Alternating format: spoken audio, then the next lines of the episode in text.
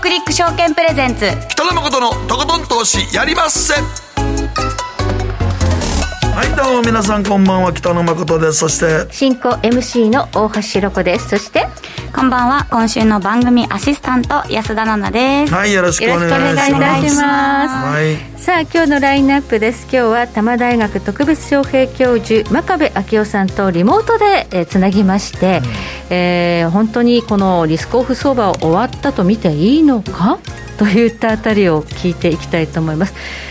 えー今日もねあのかなり相場上がってますけれども、えー真壁さんあもう入っていただいていますので、はいお声掛けしましょう。よろしくお願いいたします。真壁さん。お願いします。あよろしくお願いいたします。なんかあのマーケット結構大きく動きますね。す。そうですね。あの、つい最近まであんまり方向感が見えなかったんですけど、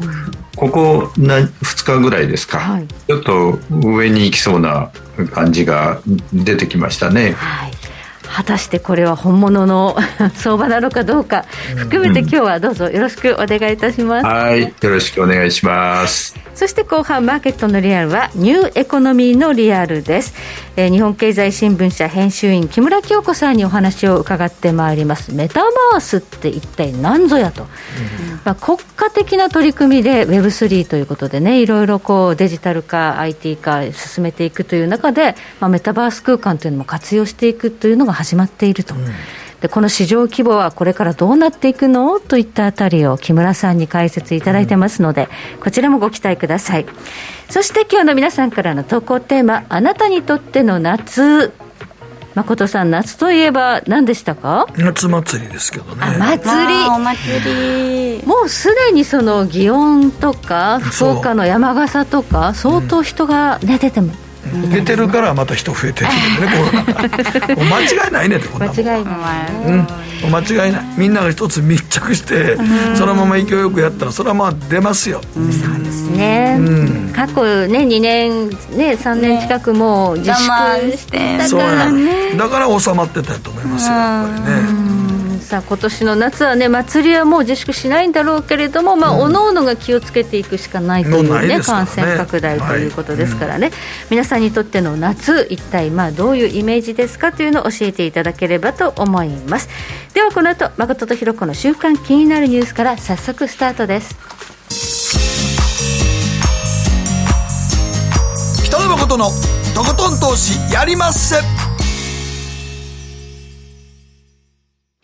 この番組は良質な金融サービスをもっと使いやすくもっとリーズナブルに。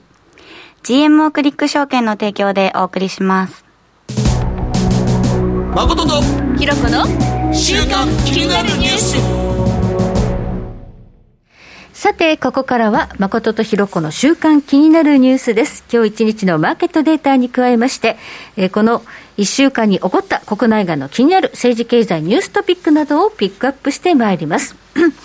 まずは今日の日経平均です。今日は大きく上がりました。718円58銭高、27,680円26銭で取引を終了しました。700円もね、上がったということで、真壁さん、こんだけ上がると、おお、なんか、センチメント相当良くなったなという印象にはなりますね。うん、まあ短期的にはね、多分そういうことだと思いますけどね。ただ、もう少し長い目で見ると、まあそんなに安心できないかなという感じはしますね。まだ安心できない不安材料はいっぱいあるということですね。そうですね。はい。じゃあ、そのアメリカの株式市場も振り返っておきましょう。ニューヨークダウ、昨日は754ドル44セント高、31,827ドル5セントと、えナスダック総合指数も353.1ポイント高、11,713.14ポイントということで、このグロース、え IT ハイテクのナスダックも大きく上がるということで、このセクターが今回はね、もう相当売られましたからね。そうですね。あの、金利が上がると、まあ今までの傾向とすると、金利が上がってくると、あの、ナスダックは売られる傾向にあったんですけどね。えー昨日のニューヨーク見てると、金利が上がっても、ナスダックは、あの、勢いよく上がってましたね。ちょっと、あの、ですから、感じが変わったっていう感じですかね。まあでも長期金利まだ3%ありますからねはい。えだからまあ原油も100ドルまた超えてるから、あれはどうなんですかね、原油100ドル超えてったら、景気減速ではないって感じなんですかね。うんまあ、あの景気減速はするんですよね、間違いなくね、間違いなく。まあ、あのするんですけど、問題はそのどれぐらい深く減速になるか、まあ、後退と言われるぐらい大きく落ち込むのか、ん。あるいは浅い、えーその押しで済むのかと、こういうところが今のところよくわからない、ん。で今、あの投資家の、まあ、例えばニューヨークの連中が見てるのは、やっぱり、あのー四半期ベースのパフォーマンスですね、四半期ベースのあの決算が出てますよね。で今までのところ、大体、えー、と1割ぐらいですかね、出てると思うんですけど、まあ、思ったほど悪くない、えーというのがやっぱり、えー一般的な印象じゃないでしょうかね。うん。ままだねあの始まったばかりですけど、ええ。今までのところは思ったほど悪くないということで、株式市場はそれをまあ交換しているという印象なんですね。まあ、それもあるんですけど、うん。あの消費者物価指数 CPI が9.1%と40年約40年ぶりの高水準になって、いや、はい。これは大変だと、えー言うんで、えー結構、売っちゃった人が多いんですよね、はい。私の知り合いなんかもね。えーえー9.1%ということは、うん相当インフレ率が高いんで、FRB もあのひょっとすると1%、7月の,、あの FOMC で1%利上げをするんじゃないかと。いうその観測が出てきて、で先物見てると、まあ、一番その、うん、1%のうん予測が盛り上がったところで、約8割ぐらいの人が、まあ、先物見てるとね、まあ1、1%の利上げを8割ぐらい織り込んだんですよね。うんそうすると、まあ1%金利が上がりますとね、これはやっぱりちょっと大変なんで、これ売っとかんといかんなっていうんで、売った人が結構いたんですよね。ね。で中にはネットショートをした人もいましてね、はい。これがですね、どうも、うーん消費者物価指数の中身を見ると、コア指数が5.9で、まあ、あの、月を追うごとに少しずつこう、あの、なんていうのかな、緩やかに下がり始めて、ピークを打って落ち始めてるんですね。うんまあ、ですから、まあ、原油の価格だとか、穀物の価格はね、これはあの、えーウクライナ情勢だとかそういうものに左右されますから、なんとも言えないんですけど、ただし、えーコア部分、これはあのアメリカの実体経済、まあ、景気ですね、景気に左右されますから、景気は少しずつブレーキがかかってきたっていう印象をね、やっぱり持ち始めて、はい。えーということは、えー金利はそんなに上がらないだろうと。で実際に1%の金利の引き上げっていうのは今のところはどうもなさそうだということに、うん。まあ、みんなが行き着いて、はい。そうすると売っちゃった人はこれ買い戻しをせざるを得ない、うん。えーというところがあってネットショートの人は当然ショートを埋めに行ってますけれどもそれと、まあ、あの基準線よりも下につまりそのポートフォリオを若干ショート目にした人キャッシュポジションを高めた人もですね今のこの状況だと買わざるを得ないという状況になってまあ、売りがないところに買いが入りますからやっぱりこういう動きになるなるかなというなるほどふうに思いますね。はい、また本編で詳しく伺っていきたいと思います。はい。ではここで、えー、奈々ちゃんがこの1週間に気になったニュースのピックアップです。はい。えっ、と、お盆の高速渋滞が前年比の4倍になるんではないかというはい。渋滞渋滞予想をまあでもあ発の、表されたっていうのが。去年、一昨年ほとんど渋滞らしい渋滞なかったからね。はい。うーん。去年はオリンピックもああったあ。って、でも皆さん去年でもね、あの行動制限というよりね、あのまあちょっと渋滞した記憶あるんですけど、あれはあの新幹線とか使うと移りやすいから、車やったらええやろということで、みんなが車選んで、確かに一昨年は、本当に走ってなかったからね。はい。一昨年まさにコロナ。コロナで緊急事態の前前でしたからね。はい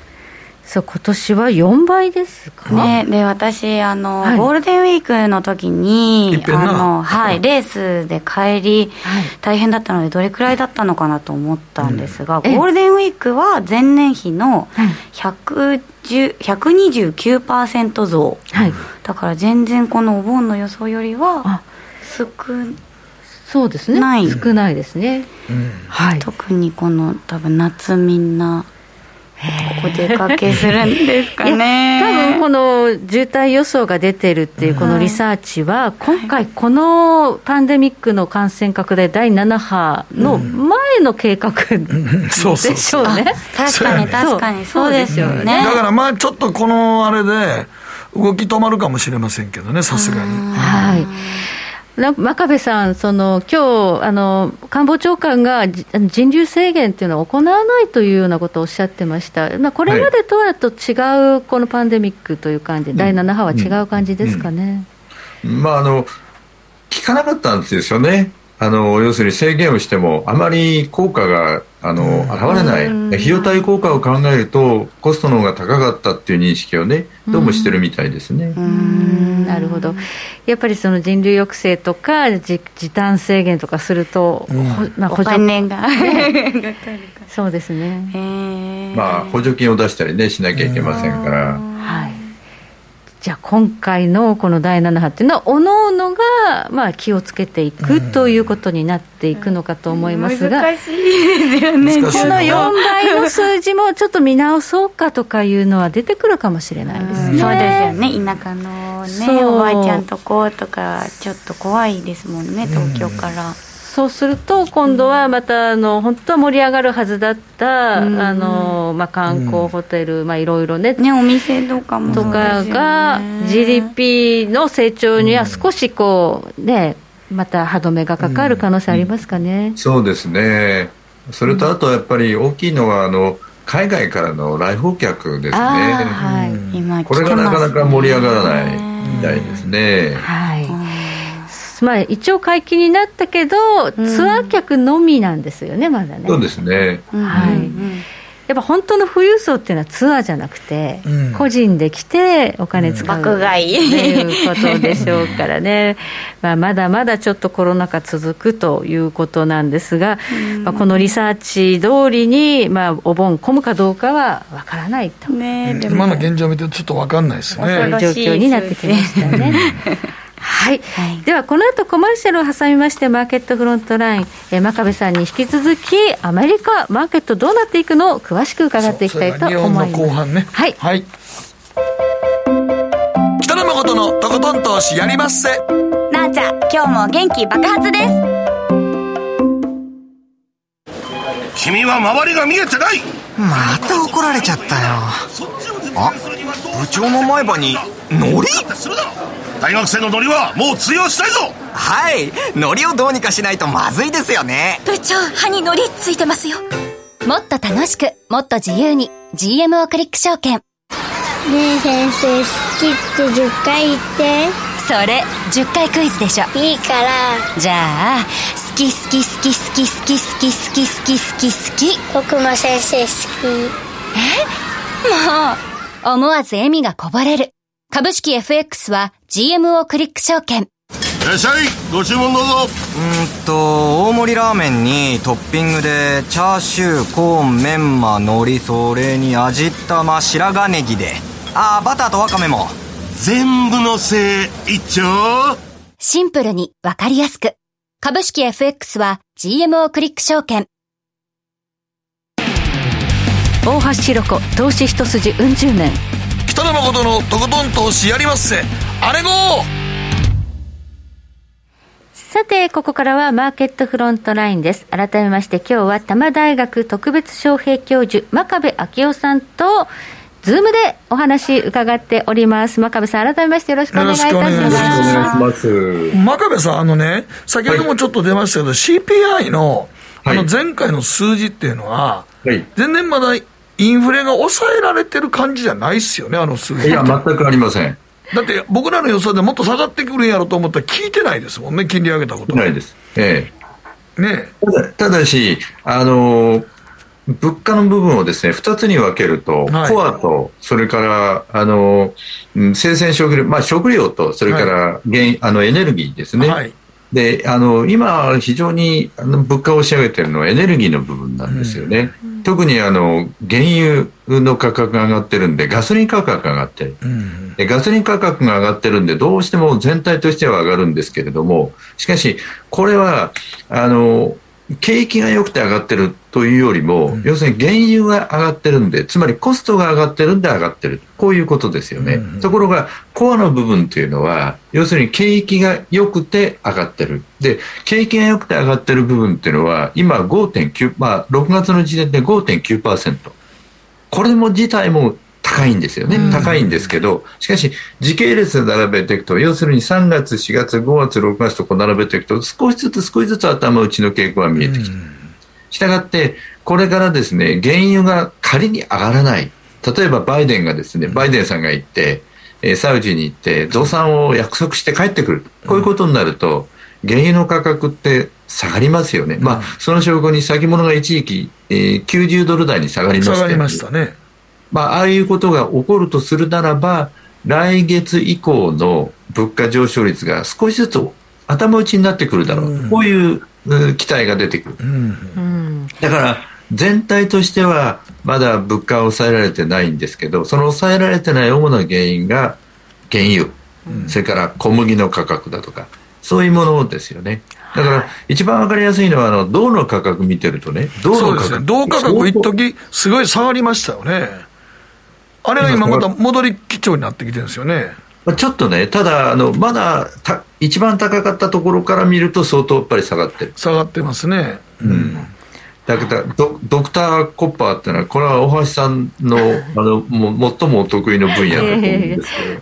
景気の先行指標、先行指標の動画。ね、うん、はい。ねはい。まあ、一つ、この間ちょっとあの、あれ、ドイツに行ってる天然ガスが、まあ、再開するってことになったので、ちょっとヨーロッパ自体がちょっと一安心してますよね、あれ。うん、まあ、昨日今日出てきたニュースなど、本当にそうなるかどうか、明日わかるんですよね、確かそうですね、はい、今のところ観測では大丈夫やろと、動かすと再稼働するって言ったから、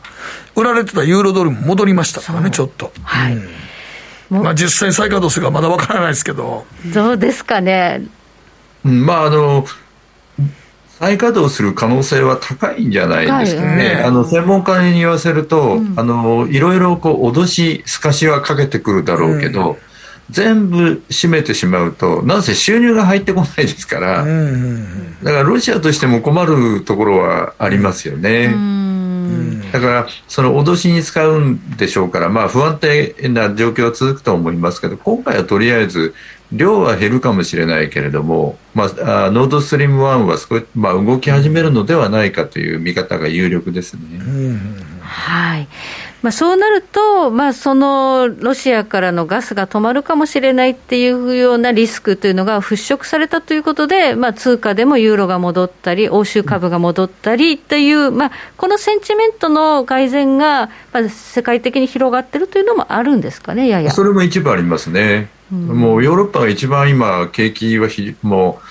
ハーデストヒット、もう非常に厳しい状況ですよね。はいそれこそ物価が、あの、卸売物価指数が30%以上上がって、消費者物価指数も8.6%ですから、これ強烈ですよ、うん、これで天然ガスがもし本当に止まってしまったら、もう本当になんか冬のこと考えてね、松崎さんも言ってましたけど、もう大変だと、はい。うん、生きていけないぐらいのね、うん、はい、こんなもん、これでエネルギーを配給制にするのかとかいう話になったらね、ねそれはもう世界経済が本当にえらいことになりますので、はい。うん、加えて熱波もなんか今日ね、今熱波来てます。やってきてるイギリスも40度超えたって言ってましたから。ねイギリスってそもそもあのクーラーがない文化、うん、だってもともと北海道ぐらいですからね。ですかね。北海道よりやや上ですから、はい、それはもうそんなに冬の方が心配ですから夏より。そうですね、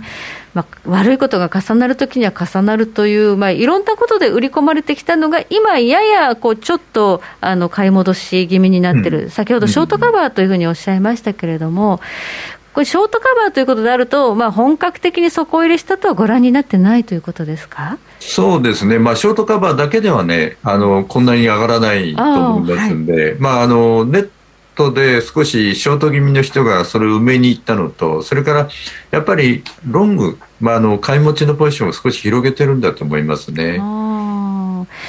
このロングしてる人たちっていうのはど、どういう人たちなんでしょう？か。えーと、私の知る限りは、まあ、長期の人たちもそうなんですけど、まあ、長期の人たちっていうのは、まあ、いろんな株を持ってますから、全体のバランスを考えて、まあ、だいぶアメリカの株の比率を下げたんですけど、ここに来まして、ちょっとまた増やしてる。それから日本の株もね、まあ、あの消極的だとは言いますけれども、あの結構アロケーションは多くなってますよ。ああ、そうですか。まあ、円安がね、ここまで、ね、ここまで円安来たら、買いやすいですよね。そうなんですよ。そうね、うん、だって100円ぐらいでうろうろした時考えて、今、138円まで来てるわけですから、はい、なんか何かを買おうとした時海外の人はすごいお得ですもんね、今。その通りですね。だから不動産の不動産のファンドなんていうのは、まあ、私の知る限りねかなり大きなあの資金を持って東京の不動産を買いに来てますね。これあの欧米もそうです、うん、それからあとシンガポールの投資のファンドがね、うん、結構積極的に買い始めてますね。彼らは要するにずっと円安が続くと見てないんですよね。だからどこかで今回あの結構いろんな人からメール来たんですけど審議員の片岡さんが変わりましたよね、うん、はい高田初さんになったんですよね、はい、これはあの当然のことが政府が、まあ、少なくとも岸田さんが OK を出したっていうことですよね、はい、でごご存知のと、まあ、ご案内の通りですけど片岡さんはもうバリバリのリフレ論者ですから、はい、でその人が今度は高田さんにか高田さんはどちらかというとリフレにリフレ慎重派はい。そうです、ね、ですから。はい。まあ、ちょっと雰囲気が変わったかなっていう感じはしますね。だからまあ黒田さんの総裁の任期もありますから、はい。おっしゃる通り、ね、ひょっとしたら岸田さんの意向も含めて、うん、いつまでもこのままではちょっとなっていうのが出てきてるんですかね。うん。あのー、このいわゆるいわゆるこのもう超低低金利政策ですよね、日本でやって、まだ世界中で日本だけですからね、今これやってるのまだ。まあ、主要国の中ではそうですね。ねうん。まあ、これをずっと続けていきますとね、やっぱりいろんなところに弊害が出るんですよね。その一番大きなものはやっぱり、えー、円安ですね。で円安はその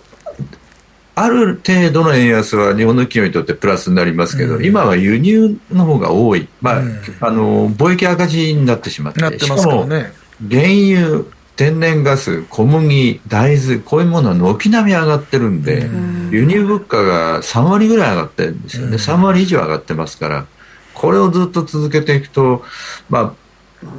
まあ、し政府の支持率も当然、えー、影響が出てくるでしょうからね。だからまあ黒田さんの人気が終わる頃にちょっとずつなんか、まあ、急にやるわけに絶対いかないでしょうから、うんうん、どういうメッセージを日銀がこれから、まあ、次の総裁が誰かに決まって、それに備える準備のメッセージをしだすかですよね。そうですね、うん、まあ総裁の人事っていうのは、あの、たすきがけ、まあ今までの例を見ると、はい、まあ財務省、日銀がこう、比較的交互になっておられるケースが多くて、うん、そうすると、黒田さんは財務省出身ですが、次はひょっとすると、えー、日銀の出身の方になる。で、今言われてるのは、えー、雨宮副総裁、あるいは中曽さんという声が出てますよね。いずれにしても、えー、日銀の早抜きの人ですから、どちらかというと、金融の正常化をやっぱり目指したいという意識はあるでしょうね。うんそうなると、まあ、今の円安の時に、えー、海外勢は買っておきたいということになりますかね。そうですね。えーはい、そうすると、まあ、138円とか139円とかね、それぐらいで日本の株を買ってですね、今度円高になったら、例えば来年の4月以降ですね、円高になったとすると、為替の差益だけでも結構出ますからね。そうですね。株が上がらなくても為替で儲かるっていうね、うん、円に変えた分で。でねえーそうすると、まあ、今あの、アメリカの株はちょっとこうまだ不安ですよというお話がありましたが、日本株はあまり下がらないということでしょうか？そうですね、まああの、国内になんせ資金がありますしね、うん、下がった時に買いたいっていう人は結構いますね。で今まであの過去1、2年、日本の投資家、日本の株あんまり買ってないんじゃないですか、はい、それよりもむしろアメリカ株を一生懸命、 GAFAM とかね、はい、ああいう株を買っておられた人が多かったんで、えーまあ、買い余力は多分あるんでしょうね。うそうすると、まあ、去年はね、日本の個人投資家もこぞってアメリカ行っちゃってたんですけど、今年後半はちょっと日本に戻ってきた方がいいかなというそんな感じですか、ね。うん、まあ、為替を考えるとね、まあ、今すぐということではないと思いますけどね、うん、今すぐということではないと思いますけど、ちょっと長い目で見ると、為替の変動っていうのは結構大きいので、まあ、そこはあの頭の片隅にね、えー、入れておかれた、まあ、今、円安で、まあ、これからもう少し円安になるかもしれないんですけど、円安が永久に続くということはない、今まではなかった、まあ、これからどうか分かりませんけれども、えー、そこあたりは一つ狙い目かもしれませんね。はい。あと今、あの企業決算の、まあ、発表が本格化してきているということですが、うん、アメリカ、どうですかね、金利も上がってきたところで、決算の内容、ここまでどうご覧になりますか？あの一言で言うと、予想されたほど悪くはないっていう印象ですね。で結構あの深刻に見てた人多かったです、私の知る限り。はい、あのー大手の GAFAM株もそうですし、一部のね、ネットフリックスなんかもそうなんですけど、あの、もっと深あの深刻に見てた人が多かったんですね。ですから、あの例えばさサブスクライブの件数が減ってるにもかかわらず株が戻ってると。はいうんそうですね、ネットフリックスの場合は、200万人ぐらい契約者減るんじゃないかという予想があったのが97万です、意外とまあ少なかったと。でも、でも減ってるんですよ。減ってんねんね、減ってんねんけどね。それなのに、えー、減ってるのに、予想より良かっただけで、株価、昨日すごい上がってましたね。うん、これはもうまさにショートカバーとね、やっぱり。あのあまりに深刻に考えてた人見てた人が、い。や大丈夫だって EPS を見るとやっぱりえ結構それほど悪くなかったんですね。うん。まあ、じゃああの、それほど悪くないというだけで買い戻すという力が今、働いているというのが現状ですね。うんそうですね。あと気になるのは、アメリカって今年は中間選挙が控えています、はい、11月とはいえ、もう7月下旬ですから、結構近づいてますね。もうあと、まあ、1、2か月、2か月ぐらいしか実実際にはないですね。最大の争点っていうのは、多分今のところはね、インフレになるだろうというふうに言われてますね。はい。まあ、インフレですよね。中東行ってね、サウジアラビア行って、あの食料支援というお土産持っていきましたけど、その場で増産するっていう確約は得られてないようですよね。あの報道によると、そのようですね。うんそうすると、インフレ抑制のための原油安っていうのは、バイデンさんの、えー、成果としてはちょっとなない、今のところ、うん、まあ、あの形になったものが今のところは出てきてないということですね。ですから、まあ、今後出る可能性はもちろんあると思いますけれども、うん、サウジ、まあ、原油の価格っていうのはサウジ次第ですよね、基本的には。はいまあ、増産余力がある国ですからね。そうですね。はい。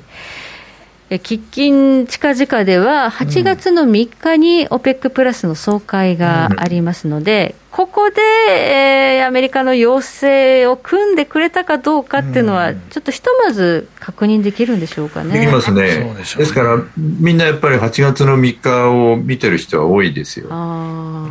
逆にた隠し玉として使使うっていう手はね、そのバイデンさんには、まあ、そういう手法あんまり取らない人ですけども、はい、ひょっとしたら8月の3日にポンと出て、はいはい、あ増産ということになって、えー、WTI の先物がですね売り込まれるっていうことになると、はい、バイデンさんとしては、まあ、上出来ですよね。うん、でも、まあ、バイデンさんにとって原油価格を下げる、アメリカの流通してるガソリンの値段を下げるっていうのは、もう一番やらなあかんことですからね。そうですね、うん、まあ、この結果が出るか出ないかっていうところが、中間選挙の結果にもつながっていく、今のところは結構厳しそうですね。うんと思いますね、あのガソリンの価格ってあんま下がってないですよ、そうですね、あの1ガロンが、ね、4ドルを超えるとあのアメリカの消費が落ちると言われてたんですけども、あの5ドルに,、なってから、まあ、あんまり下がらないですからね、まあ、いろんなことやってますけれども、うん難しいでしょうね。はいそうすると、もし、えー、中間選挙で、えー、バイデン政権、民主党が、まあ、大敗するということになった場合、えー、金融市場、まあ、特にアメリカの株式市場はやっぱりだめでしょうかね。うんまあ、あのプラスではないですね。プラスではないと思いますよ。あの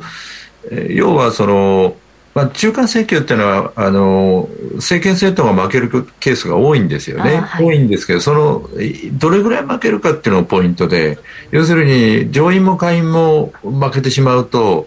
当然のことながら法案が通らなくなりますから例えばあの経済対策だとかね共和党からちゃちゃを入れられて結果的に規模が小さくなったりするとやっぱりあのマーケットにはプラスにはならないですよね。うそうですね。これからリセッションが来るかもしれないっていう時に、本当にこう悪くなった時に財政が出せないっていう状況になりそうですね。うんうん、まあそれが最悪の状況ですね。はい。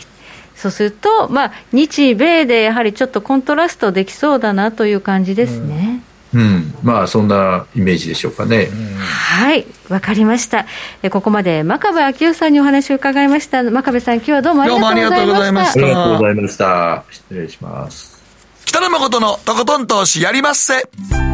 なあちゃん投資勉強するぞ「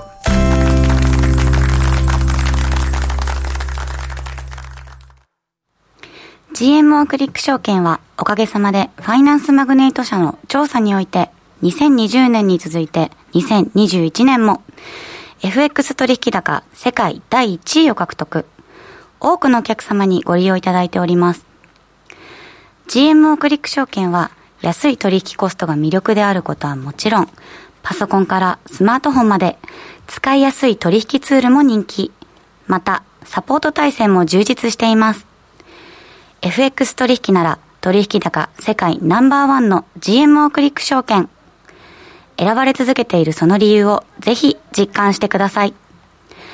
GMO クリック証券株式会社は関東財務局長金賞第77号の金融商品取引業者です。当社取扱いの金融商品のお取引にあたっては価格変動等の理由により投資元本を超える損失が発生することがあります。お取引をする際は当社のホームページや契約締結前交付書面にて、手数料などの諸経費、及びリスクについて十分ご確認ください。北野誠のとことん投資やりまっせ。大橋ひろ子、投資家なんです。理事やってんねんて。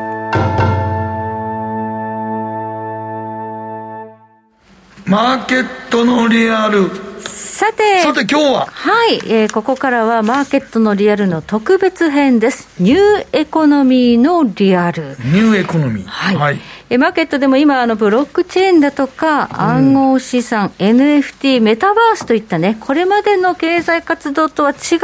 いわゆるニューエコノミーと言われる分野のキーワードを耳にする機会、増えてきてますよね。ねもうね。はいではこの番組でなんですが、この NFT とか Web3 というね、ニューエコノミーにフォーカスしたコーナーというのが、この4月からスタートしているわけですけれども、今回はですね、心強い助っ人といたしまして、4月にもご登場いただきました日本経済新聞社編集員、木村京子さんに解説をいただいておりますので、うん、皆さんにその解説を聞いていただきたい。僕もちょっとね、このブロックチェーンとか、まあ、ブロックチェーンなんかもね、はい、あの暗号資産とか、暗号通貨とか、仮想通貨出てきましたの。NFT とかメタバースとか、言われてるとこ扱ってる会社で今日本で上場してる企業あんまりよく分かってないのよね、はい、ちょっと今川崎ドリエモン君がここに参加してるんで ドリエモン君にこのあの木村さんとのお話してる間を調べといてもらおう。お仕事ぜひ書き込んでいただきたいと。書き込んでください、ドレーモンさん。はい。今からちょっとね、任務を与えます、ミッションを。はい、どういう企業が参画しているか。そうですね、はい、今上場してる企業でね。はい。では、まず今回は最近特に耳にすることの多いメタバースを活用したこんなニュースからです。水害が多発するなど河川整備の重要性が増している九州で 3D ゲームの技術を応用したメタバースと呼ばれる仮想空間上に現実の河川を再現し治水に役立てようとする取り組みが始まっています。昨年12月に行われた国土交通省の九州地方整備局が開催した福岡県と大分県の県境を流れる山国川の河川敷改修に関する住民説明会では、あらかじめ住民からの要望を反映した河川改修後の風景をメタバースに映し出し、説明会に参加した希望者が VR ゴーグルを装着して改修後をイメージした河川敷を自由に散策しました。従来の模型を使った手法に比べ河川改修の効果や工事後の景観が分かりやすいため、住民の理解を得やすいほか、水害時の避難や護岸整備などへの活用も期待されています。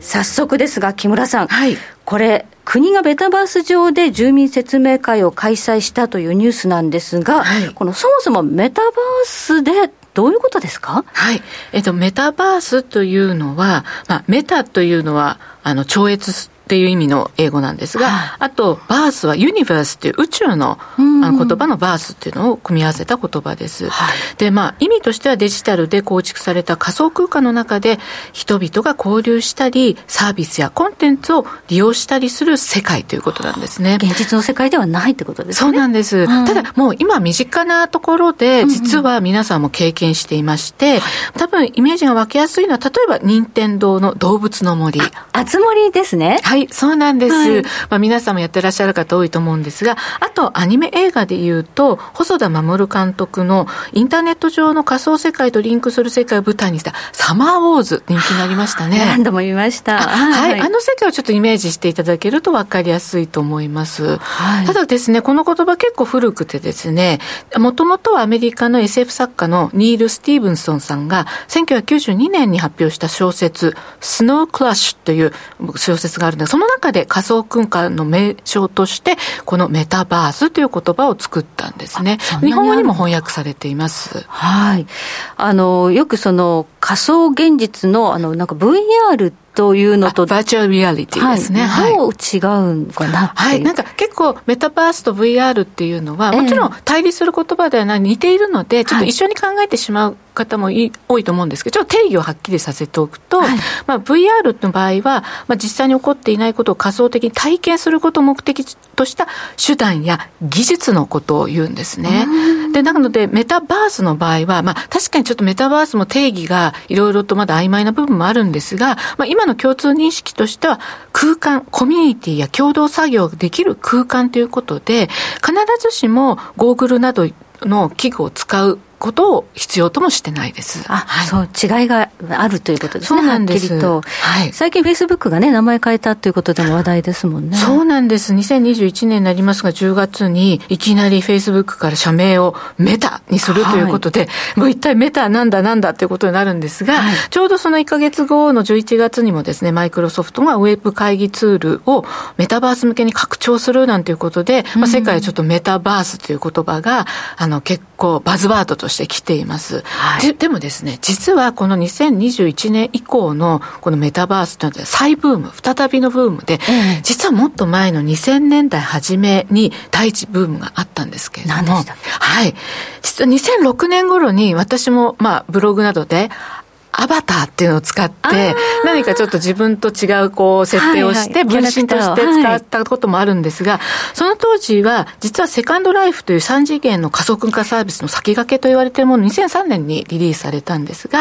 それがまあ世界中に、えー、大ブーム起きました。ただですね、大橋さんもちょっと、何でしたっけ？とおっしゃるように、ちょっと忘れ去られてしまっていたというのは、まあ15年ぐらい経ってしまったっていうのは、その当時まだ iPhone が発売されていません。iPhone2007 2007年なので、1月に発表されていて、6月にリリースなので、アメリカで。なので、2006年時点ではまだないということ。あと、当時ネットワークのサーバーなんとか容量が不足していたので、大きくアバターを動かして空間を作るなんていうコミュニティができなかったので、ちょっと定着しなかったんですが、今はもう技術が進歩したので、ここは再ブームとしてドーンとくるんじゃないかっていうバズワードになってると言えます。ネットワークがね、もう早くなったということも大きい。はい、そうですね。ね。はい。そしてこれは、あの、河川敷改修の住民説明会がメタバース上で開催されたというニュースなんですね。はい。普通メタバースとか、あとまあ VR 使ったものというと、イメージ的にはゲームとか、エンタメの分野がイメージできると思うんですが、はい、もう実はこの技術、まあ行政、これでいうと社会課題の解決にも使おうということです。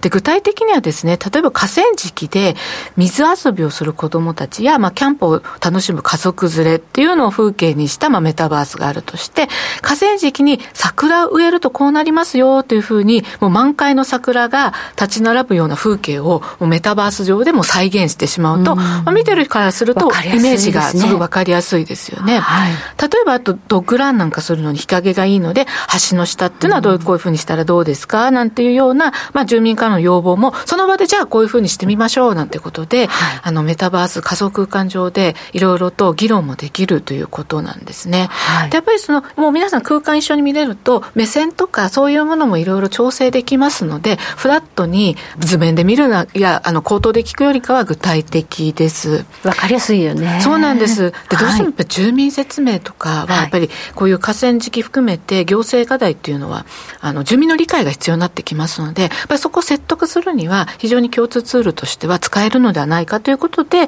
まあ、静岡など他の自治体でもこの手法を利用の検討をしているということなんです、ね、これコスト的にはどうなんですかね？はい。あもうこれはですね、もう技術がいろいろ進歩してまして、はい、この九州地方整備局の場合ですと、アメリカのゲーム大手のエピックゲームスが、基本的に無料で開発会社向けに 3D の映像制作ツール、アンリアルエンジンっていうのを提供してるんですね。はい、もうそれをもう使って、で、それを利用しています。なので、リアルな映像が、まあ、安価で制作が可能になるという今、状況になっています。はい。じゃあ、今後もこうした取り組み、自治体でも進んでいくと。そうですね。はい。国家プロジェクトもね、Web3 ということで、どんどん進めていこうということなんですが。はい、はい、前回ね、先月の、はい、あの、解説だったかと思います。これ、市場規模としては、どのぐらいに成長していくんでしょうか？はい、一つですね、カナダの調査会社、エマージェンリサーチというところのデータをご紹介したいと思います。はい、2028年には、もう2020年と比較して、だから8年ですね、の間で、世界のメタバース関連産業の市場規模17倍、つまりですね、日本円にしておよそ114兆円。いや、すごい。今日のあの、1ドルで言うと138円でちょっと計算してみたんですが、はい、拡大すると予想されていまして、さらに、ゴールドマン・サックスはですね、はい、この市場規模がもう将来的には8兆ドル、つまりおよそ日本円にして1100兆円市場規模になるんじゃないかというふうに言われていて、これからどんどんどんどん成長が期待できる分野と言われています。はい。今ピックアップしたのは自治体のね、ニュースでしたけれども、はい、他にもこれだけ規模が大きくなるということは、はい、他の企業なんかも参画していくんでしょうかね。そうですね。もう企業もさることながら、はい、まあ社会インフラとしての、やっぱり医療っていうものなどで言うと、日本でもですね、例えば順天堂病院がですね、メタバースを使って、バーチャル病院っていうのを構想を発表したりですね。あと、まあ、インフラ面でいうと、ファイナンス、あの、金融もやっぱり大事になりますので、はい、19日、昨日ですね、みずほフィナンシャルグループが、金融サービスにメタバースを活用するというふうに、検討するというふうに発表していますので、はい、まあ、どんどん医療、金融、まあ、ゲームやエンタメ分野だけではなくて、いろんなインフラ整備含めたものに使われていくんじゃないかなというふうに期待できます。これ、どの国が進んでるとかいうのあるんでしょうか？そうですね。やっぱり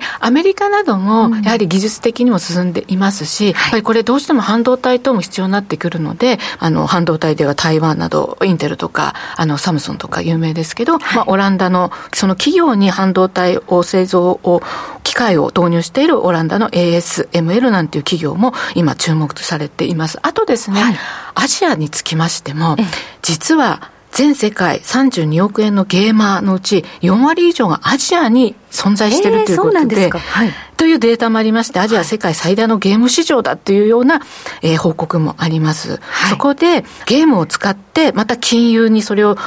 メタバースを生かしていこうなんていうような企業、動きもありますので、はい、このあたりは次回また詳しくお伝えしたいと思います。はい。木村さんに伺いました。どうもありがとうございました。ありがとうございました。はい。ということで、メタバース空間で、まあ、自治体が住民に説明会を行ったというニュースを発端に、メタバースとは何ぞや、どういった企業が今、参画しているのか。今だからね、あの不動産業界なんかは、はい、実際にモデルルームを作らなくても、はい、紙で見てなくても、あのあれなんですよね、あのバーチャルで、その部屋に、モデルルームに入ったようになって、はい、実際に自分が、こういうマンションなんだっていうのをもう見せるっていうのは、実際不動産業界はもうぼちぼち始めてますので。それはまあ VR 空間で、えー、はい、間取りが見れる間取りが見れて、自分でそこにほんでアバターがおって、動いて、大体このぐらいの大きさやなっていうことですね。なるほどね。うん、今ちょっと川崎ドリエモン君が書き込みやってますけども、ま あやっぱり日本のメタバース関連銘柄は任天堂グリー、ファッションの東京ガラズコレクションがメタバースでファッション誌やっていたりとか。ああ、やってた。やって、やってたな。そうや、やってたね。え、メタバース空間でファッション？はい。で、その場で買えるんですよ。え、じゃあモデルさんいないの？あ、モデルさんは出てたと思うな。へ出てたと思います。あそうですか、で音楽イベントもメタバース空間で、あソニーですか、あと伊藤忠がメタバースなんで広告を掲載しようとしてると。へえ、じゃあメタバース空間の中に看板ここに、うん、あのあなたの写真とかあなたの自己 PR 載せればいくらで載せられます？よ、載せられますよとかっていう世界でしょうね。そうなんですね。レーサーも、はい、あの実際こう私たちがやってるカテゴリーのレーサーが e スポーツの大会というかチームにも所属してて、ヨーロッパのチームに所属してる子がいいます今も、うん、実際のレーサー車運転する人が、はい、実際もできるんですけど、ゲームもすごく速くて、で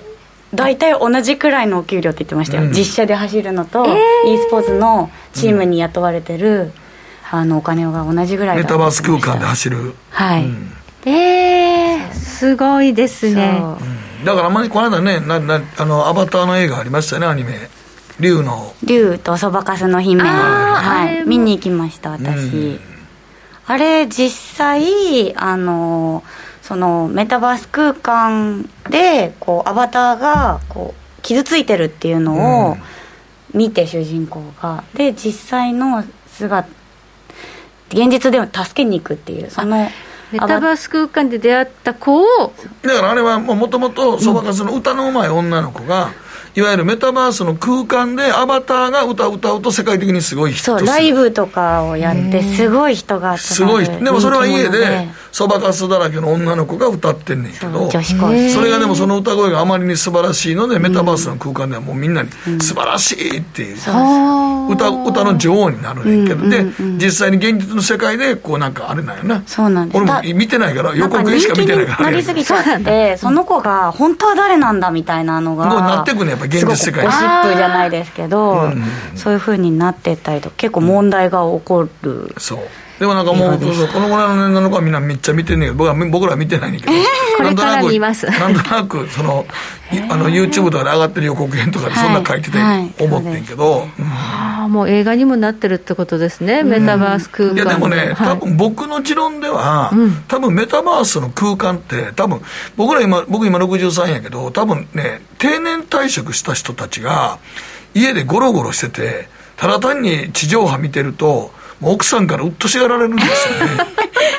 働かないで。働かんでゴロゴロゴロゴロばっかりしやがってみたいな、はい、働いてたんですけどね、ね、働いてたんですけどね。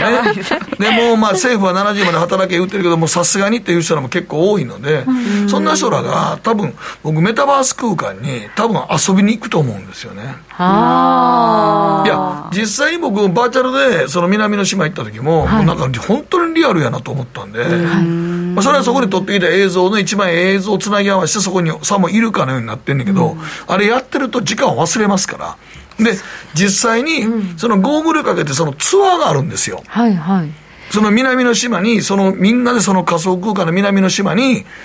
このゴーグルかけてその映像を見ながら一緒に入れるんですよ。でその中で喋るんですよ、みんな。一緒に行ってる感じ。そう、だからツアーですよ。南の島のなんとかツアーに、みんなが同時間帯に、じゃあそれでゴーグルかけてやりましょうって言って、パソコン上でアクセスして、自分のキーワードとログインパスワード打ち込んだら、そこにガンと入れるんですよ。じゃあ一緒にイタリア行けるみたいなそう、だからそこでみんなツアーの人らが10人ぐらいで、で、そこで、あの、ちゃんとスカイプみたいなんで喋れるんです会話しながら。会話しながら。あ、じゃあデートしながらイタリア行けるみたいな？そうそう、だからそこでみんな、お互いに話し合ったりとかしながら、南の島をぐるっと一周、2時間ぐらいずっと一緒に乗って、じゃあ皆さんまた会いましょうね、みたいなことをやってるんです。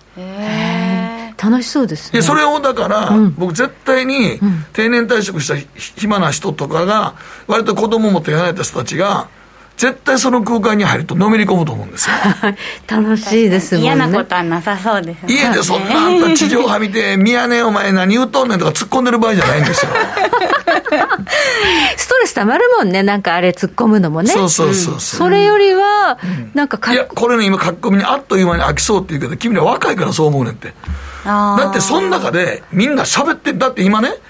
みんな若い子たちがゲームでゲームをやって楽しむじゃないですか、はい、でそこでやり取りして、現実世界で会って結婚する人いますからね。はいはいはいはいそうなんです聞きますよね。なるほど。なんか時間がない人にいいかと思いきあある人にいいかと思いきやない人もいいですね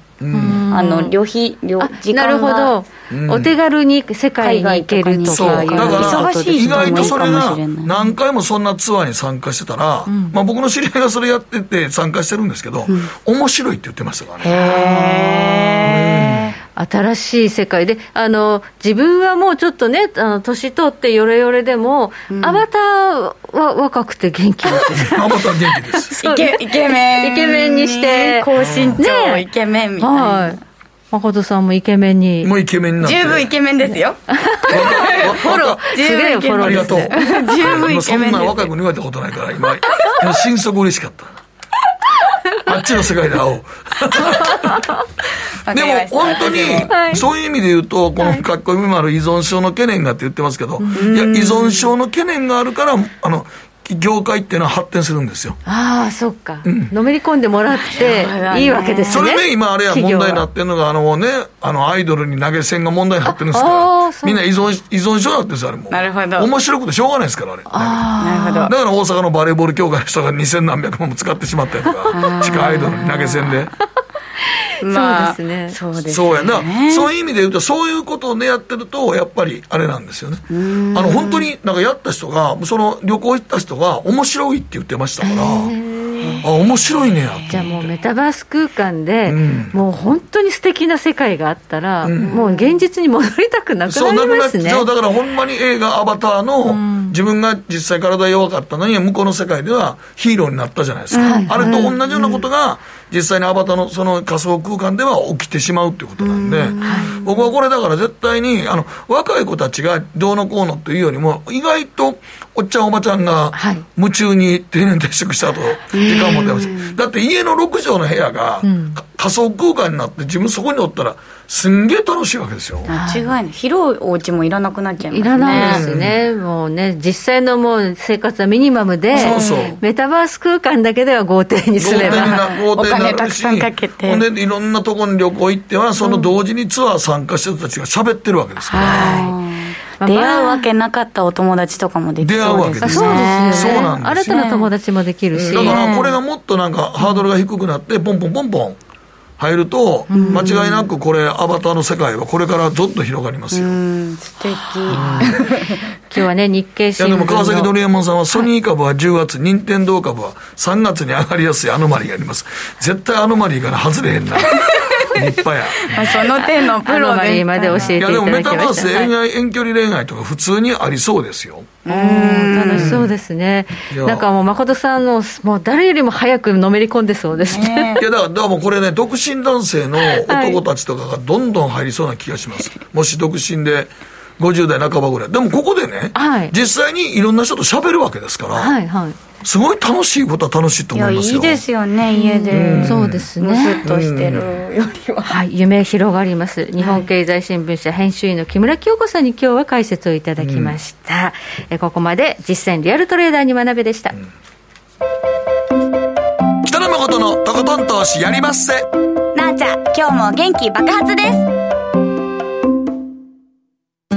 占いましたぞあなたの未来えどんな？あなたは努力次第で大きな成功を収めますただし野菜中心の食事と早寝早起き適度な運動をして健康に注意なんだよ母ちゃんのセリフと一緒じゃん未来は自分で切り開く。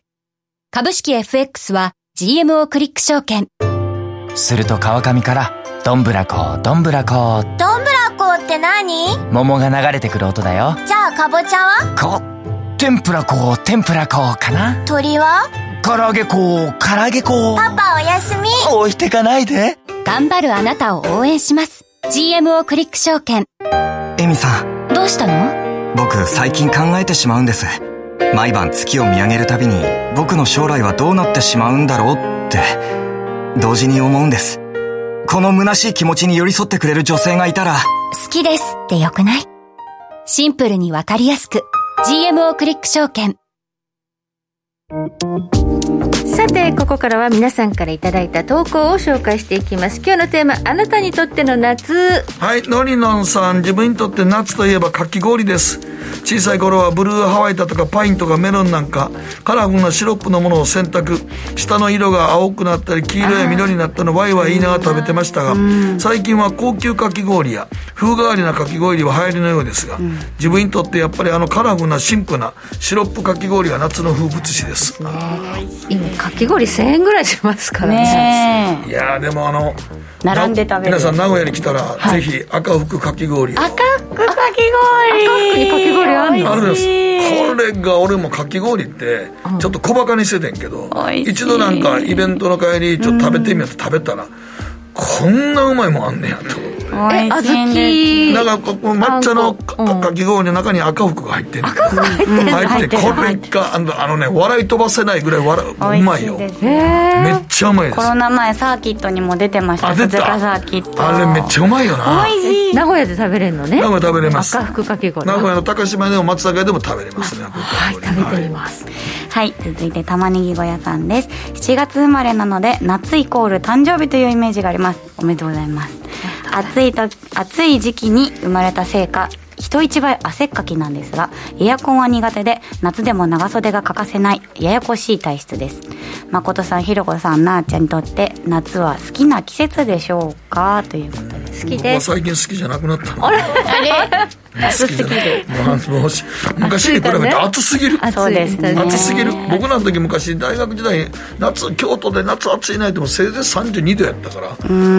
それでもめっちゃ暑いなって言ったのに今も超えてるから簡単に36度7度ね。37度ね。まあね38度とかもちょっとおかしいよやっぱりね。はい、はい、時計の針は23時26分回っています。北野誠のとことん投資やりまっせ。なあちゃん投資勉強するぞ。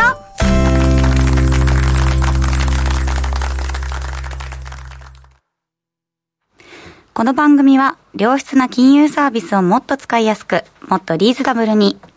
GMO クリック証券の提供でお送りしました。さて、えー、先週もお伝えいたしましたあの奈々ちゃんと聖子ちゃんのデジタルプロマイドプレゼント企画、はい、NFT ですね、はい、完売して完売してたんですけど、はいはい復活した復活してるんですね、はい、アダムバイ GM を NFT として、えー、配ってたと無料配布していたんですが、はい、えー、これストックが追加されて、はい、また配布が始まっていると、はい、ぜひダウンロードお願いします。結構あのレアとかが出ると、はい、やっぱ皆さん嬉しいみたいで、はい、ノーマルレアスーパーレアみたいな感じで、はい、こうガチャ要素もあるので、ぜひよろしくお願いします、ガチャ要素入れるとみんな喜ぶのよね。はい、はい、なーちゃと聖国子の NFT、はい、アダブマイ GMO こちらでダウンロードできます。ということです。チェックしてみてください。さあマーケット今日はねあのダウ平均50ドル安ということで昨日の反動。でもナスダック108ポイントも上がってんな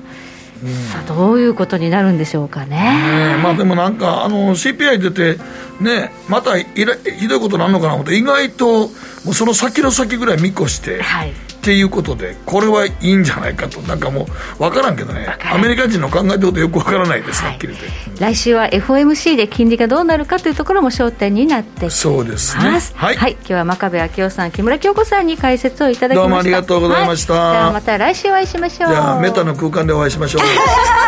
先輩